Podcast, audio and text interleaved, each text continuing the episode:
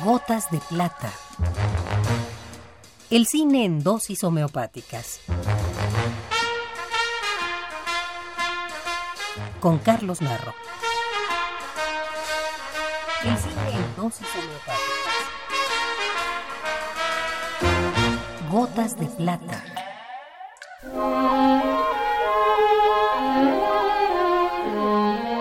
Cuando Judy Garland filmaba El Mago de Oz en 1939, a los 17 años de edad, difícilmente podría haber supuesto que la canción tema sobre el arco iris se convertiría en una de las canciones emblemáticas del cine. Mucho menos podría haber imaginado que siete años después tendría una hija que a su vez, en 1972, tendría un éxito de similar magnitud.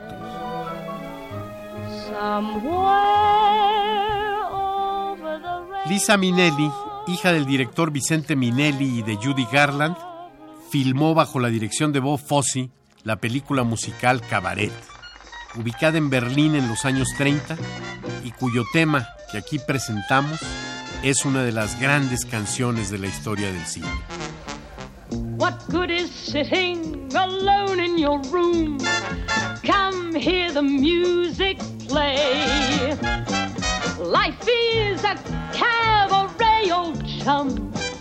Come to the cabaret.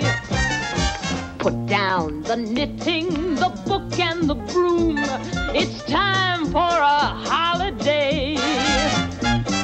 Life is a cabaret, old chum. Come to the cabaret. Come taste the wine. Come hear the band. Come blow your horn. Start celebrating. Right this way, your table's waiting. What good's permitting some prophet of doom to wipe every smile away? Life is a cabaret, old chum. So come to the cabaret. I used to have this girlfriend known as Elsie, with whom I shared four sordid rooms in Chelsea.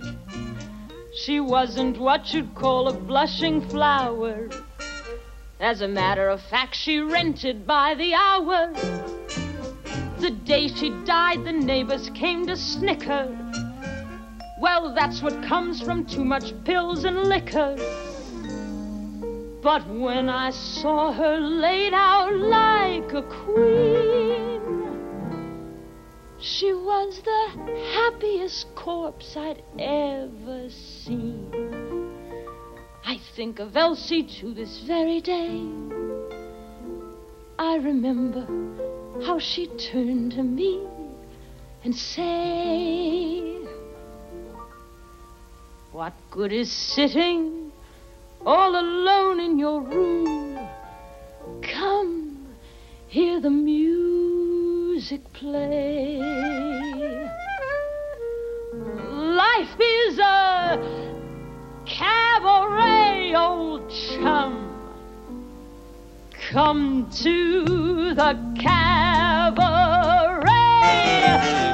And as for me, and as for me, I made my mind up back in Chelsea when I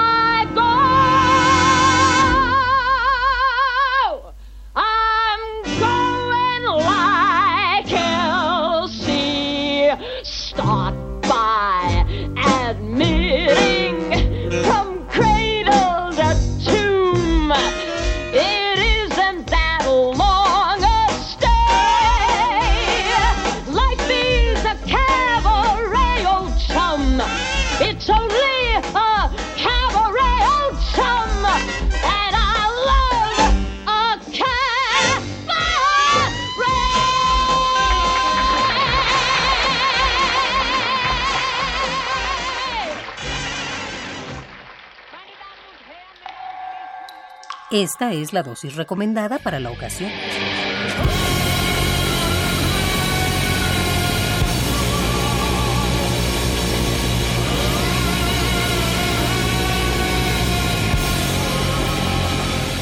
Gotas de plata. Si tiene alguna molestia, acuda al cine más cercano.